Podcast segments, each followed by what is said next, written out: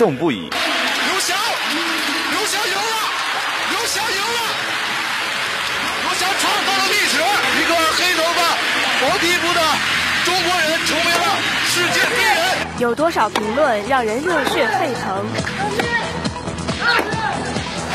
从此，罗兰加勒斯的球场上将会飘扬着中国的五星红旗。有多少故事让人为之动容？可能很多人都知道，到目前为止，林丹拿了十八个世界冠军。但是其实我自己会觉得，呃，我最看重的一个冠军是我第一个世界冠军。我相信篮球可以带给很多希望小学的学生一种有意思的这种游戏活动，包括通过体育可以希望他们去增强自己的自信，呃，增强自己的身体素质，希望可以带给他们希望。一切尽在聚焦，聚焦，聚焦竞技场。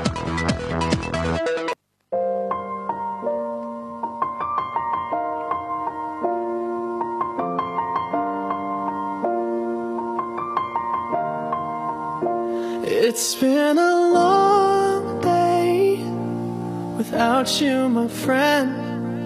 And I'll tell you all about it when I see you again.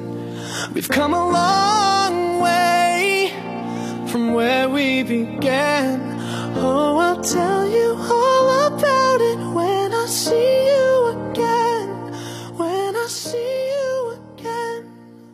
亲爱的听众朋友，大家下午好，欢迎来到每双周五下午与您准时见面的聚焦竞技场，我是团团，我是阿哲，我是阿狸，我是波波。啊，我们这个开头有一种四方会谈的感觉啊。那当然了，这可是本学期最后一期的聚焦竞技场呢，当然要有一个大团圆的结局了。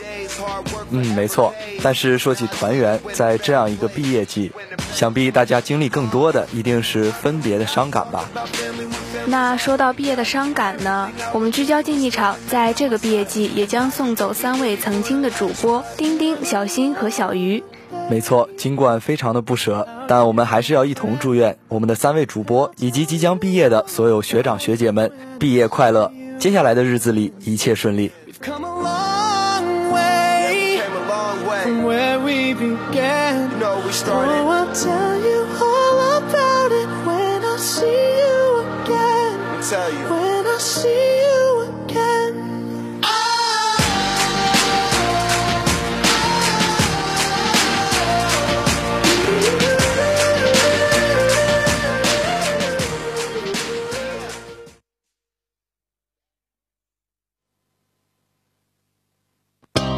trajecito, mami, sé que estás lista para mí. Quiero darte algo especial, inolvidable que te va a gustar. Si tú me das, tú me oh, yo me alegro, oh. Tan solo si tú me das un meneito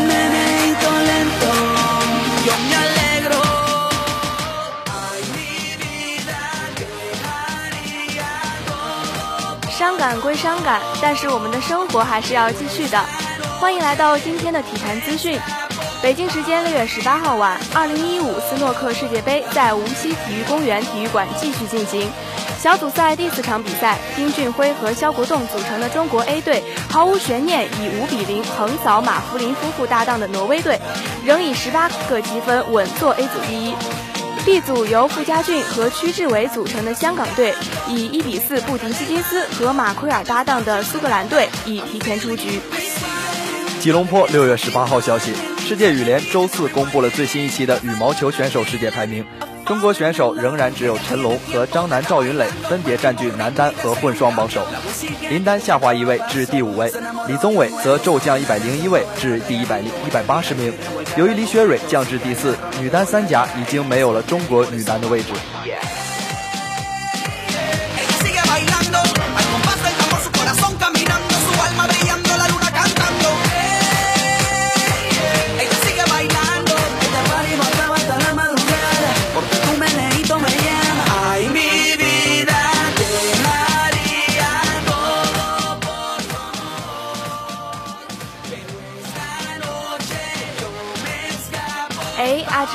会游泳吗？当然会呀、怎么了？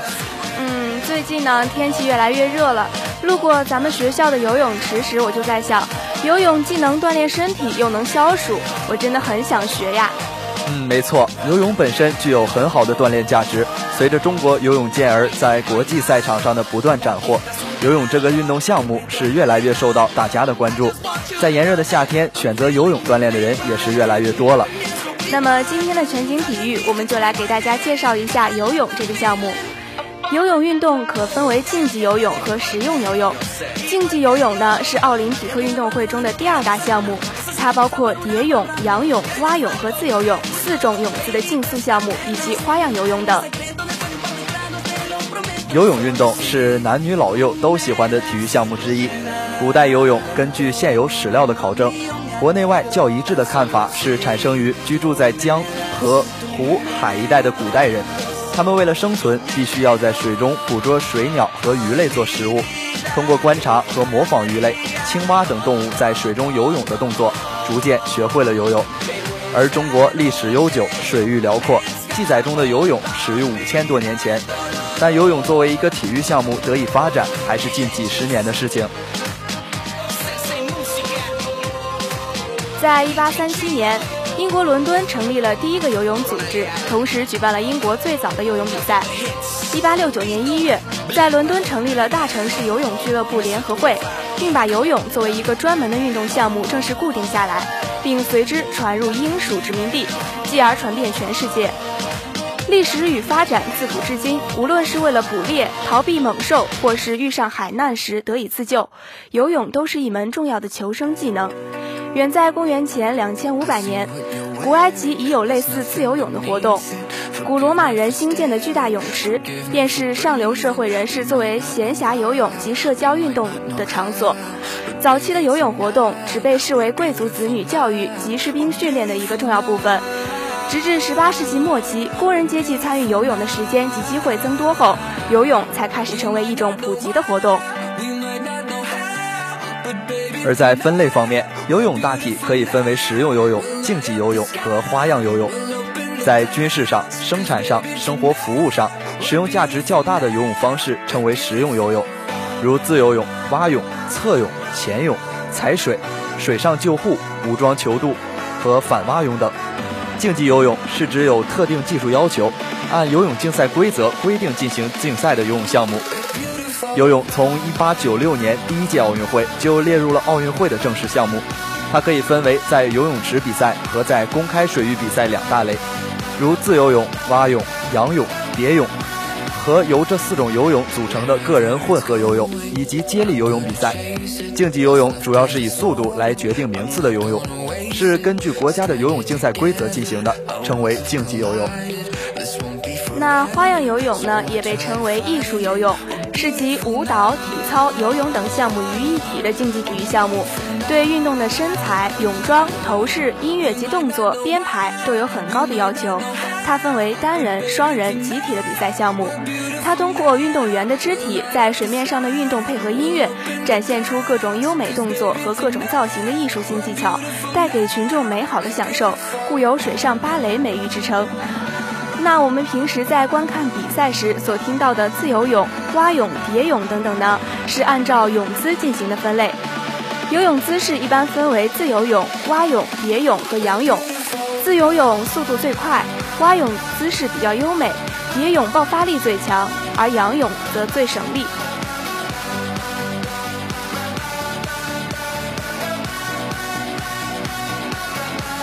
而正如很多人了解到的那样。游泳是极具锻炼价值的。首先，它对心血管系统的改善有相当重要的作用。冷水的刺激通过热量调节作用与新陈代谢，能促进血液循环。此外，游泳时水的压力和阻力还对心脏和血液的循环起到特殊的作用。在游泳时，随着深度的加大，物理条件的变化，压力也会增大。游泳速度的加快也会加大压力负荷，心房和心室的肌肉组织能得到加强。心腔的容量也能逐渐有所加大，心脏的跳动次数减少，这样心脏的活动就能节省化，整个血液循环系统就能得到改善。静止状态下，舒张压有所上升，收缩压有所下降，因此血压值变得更为有力，血管的弹性也会有所提高。其次呢是提高肺活量，呼吸主要靠肺，肺功能的强弱由呼吸肌功能的强弱来决定。运动是改善和提高肺活量的有效手段之一。据测定，游泳时人的胸部要受很大的压力，加上冷水刺激肌肉紧缩，呼吸感到困难，迫使人用力呼吸，加大呼吸深度，这样吸入的氧气量才能满足机体的需求。游泳促使人呼吸肌发达，胸围增大，肺活量增加，而且吸气时肺泡开放更多，换气顺畅，对健康极为有利。游泳还可以增强抵抗力。游泳池的水温常为二十六度到二十八度，在水中浸泡散热快，耗能大，会尽快补充身体散发的热量，以供冷热平衡的需要。神经系统便快速做出反应，使人体新陈代谢加快，增强人体对外界的适应能力，抵御寒冷。经常参加冬泳的人，由于体温调节功能改善，就不容易伤风感冒，还能提高人体内分泌功能。使脑垂体功能增加，从而提高对疾病的抵抗力和免疫力。最后呢，就是减肥健美体型了。游泳时身体直接浸泡在水中，水不仅阻力大，而且导热性能也非常好，散热速度快，因而消耗热量多。水的阻力可增加人的运动强度，强度，但这种强度又有别于陆地上的器械训练，是很柔和的。训练的强度又很容易控制在有氧域之内，不会长出很生硬的肌肉块，可以使全身的线条流畅优美。由此可见，在水中运动会使许多想减肥的人取得事半功倍的效果。所以，游泳是保持身材最有效的有氧运动之一。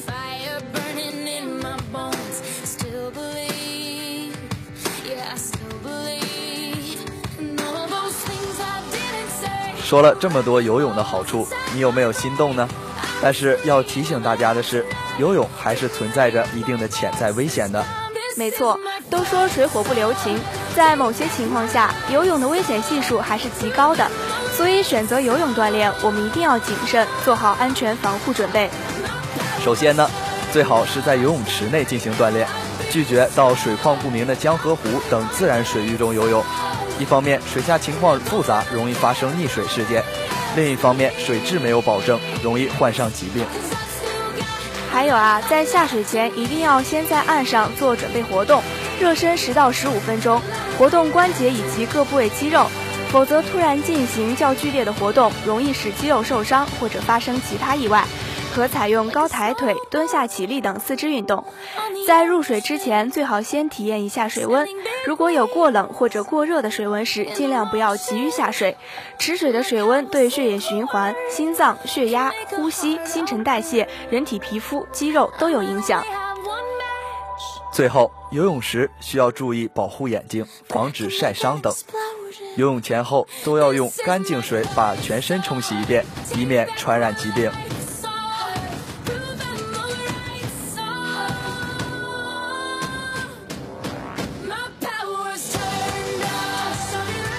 以上就是今天全景体育的全部内容。接下来由阿狸和波波为大家带来体坛人物。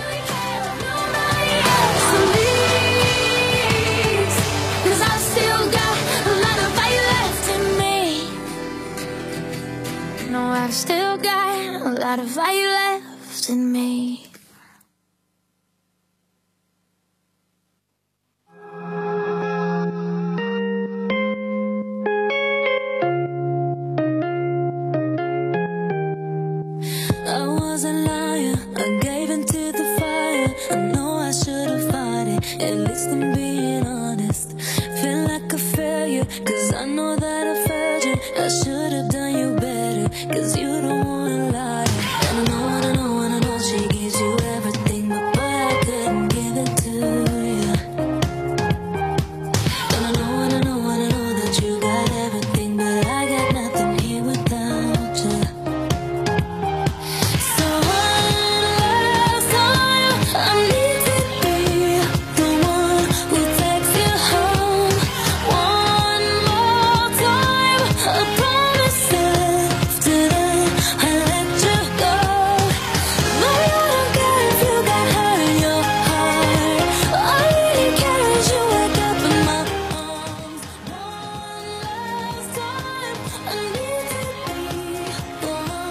欢迎来到体坛人物板块。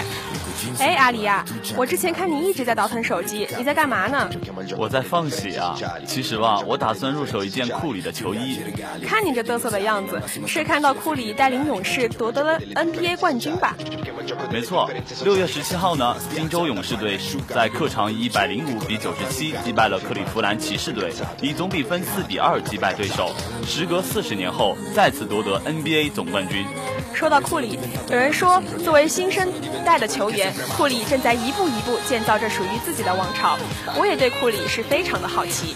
那好，今天作为本学期最后一期体坛人物，就让我们一起走进史蒂芬·库里的体坛人生。史蒂芬·库里，一九八八年三月十四号出生在美国俄亥俄州阿克伦，是美国职业篮球运动员，司控。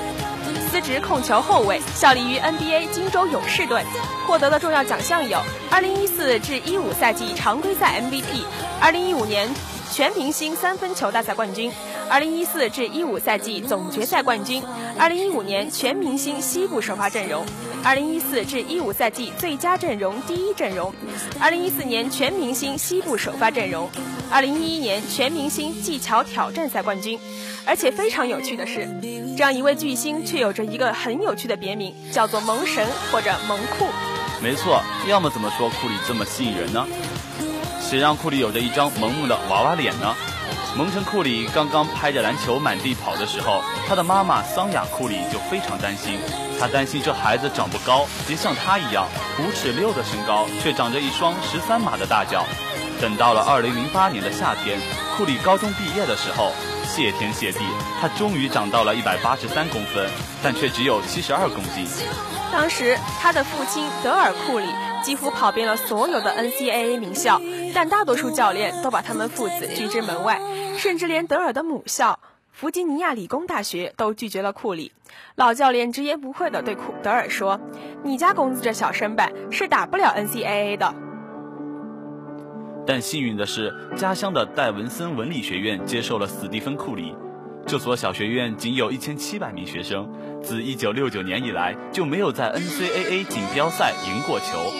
教练保博·麦凯洛普独具慧眼，在他瘦弱的库，在他瘦弱的身体上看到了一些不寻常的特质，但也是那一场极大的赌博。NCAA 的第一场比赛，库里被对手撞得东倒西歪，根本拿不住球。上半场就送出了八个失误，教练正要犹豫下场比赛要不要把他换下的时候，他却在下半场砍下了三十二分，这简直就是一个奇迹，不像是现实世界发生的事情，而像是热血动漫的男主角，他的星辰大海就从这个默默无闻的小学院这半场八个失误起航，而这一幕却又像他职业生涯的缩影。零九年，他在第七顺位被金州勇士选中的时候，人们也不曾把他的把眼光放在他的身上。金州勇士也只是西部强豪强倾轧下的一支弱旅，看起来不可能靠一个瘦弱白皙的小控卫扭转乾坤。起初，在这支老尼尔森和蒙塔爱丽丝的奇葩球队，老实乖巧的库里并没有太多机会展示自己的才华。第一个月，他场均只得到九点八分、五点五次助攻和一点三次抢断。直到一次蒙塔爱丽丝受伤缺阵，他才真正展示了自己绝世无双的投篮技巧。他在对篮网的比赛中砍下了三十二分、七次助攻，又在二月的一场比赛中砍下了三十六分、十次篮板、十三次助攻，拿到了职业生涯第一个三双。从此。无论他再怎么低调谦和，再怎么温润如玉，也掩盖不了手上那一抹嗜血的锋芒。NBA 从此迎来一个最可怕的持球射手。而在勇士队，库里是他们的领袖，但是他们也是他们所有人的缩影。他们就像我们身边普普通通的朋友、兄弟，用努力创造着美好的未来。不是盖世超人，不是天皇贵胄。平凡里的 MVP，平凡人组起来的超级强队，更有着普世价值。终于，库里等来了梦想成真的时刻。金州勇士队十七号在客场以一百零五比九十七击败克里击败克里夫兰骑士队，以总比分四比二击败对手。时隔四十年后，再次夺得 NBA 总冠军。而勇士全队球员此前没有一人拥有冠军戒指。勇士队主帅科尔也是本赛季首次执教球队。库里感慨：“梦想成真的时刻真的非常特别。在这场比赛里，库里和伊戈达拉得到勇士队并列最高的二十五分。库里贡献了六个篮板和八次助攻。库里说：“想到这个赛季的付出，最终捧起总冠军奖杯，感感觉真的很特别。我们绝对是一支强队，理应被载入史册。”总冠军是任何一个 NBA 球员的梦想。库里带领球队在一度一比二落后的情况下实现翻盘，他们的冠军来之不易。终于拿到世界冠军，库里说道：“这真的非常特别。这个团队是一个很特别的团队。从赛季开始的那一刻起，我们就怀揣着目标，并为此而努力着，一直到这场比赛的最后几分钟。这就是所有的一切。我们将会在很长一段时间里铭铭记住这一刻。”说到这里啊，我又想起了总决赛时激动人心的场景。在 NBA 历史上，同一赛季获得个人首个常规赛 MVP 最有价值球员和首个总冠军的仅有六人，库里即是第六个，他也是二零零零年奥尼尔后之奥尼尔奥尼尔之后的第一个。库里在比赛结束后第一时间就与父亲分享喜悦。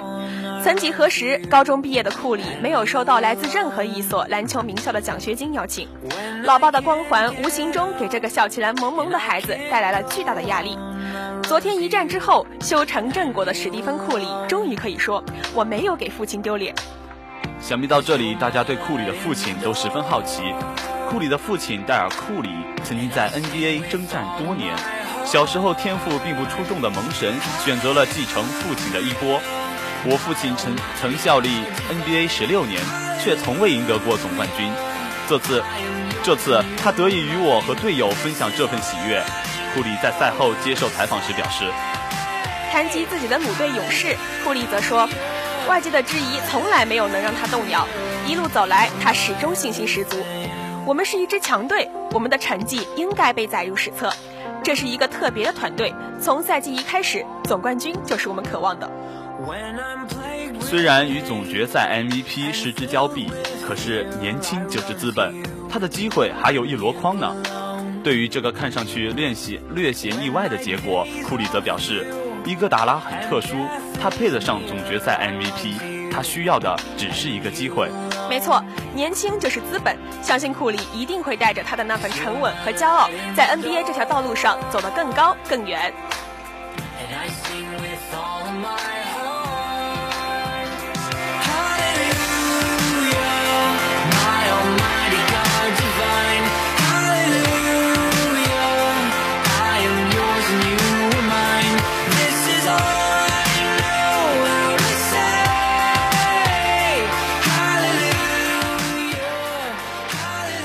好了，今天的聚焦竞技场就为您播送到这里，也预祝大家端午节快乐！我们下个学期再见。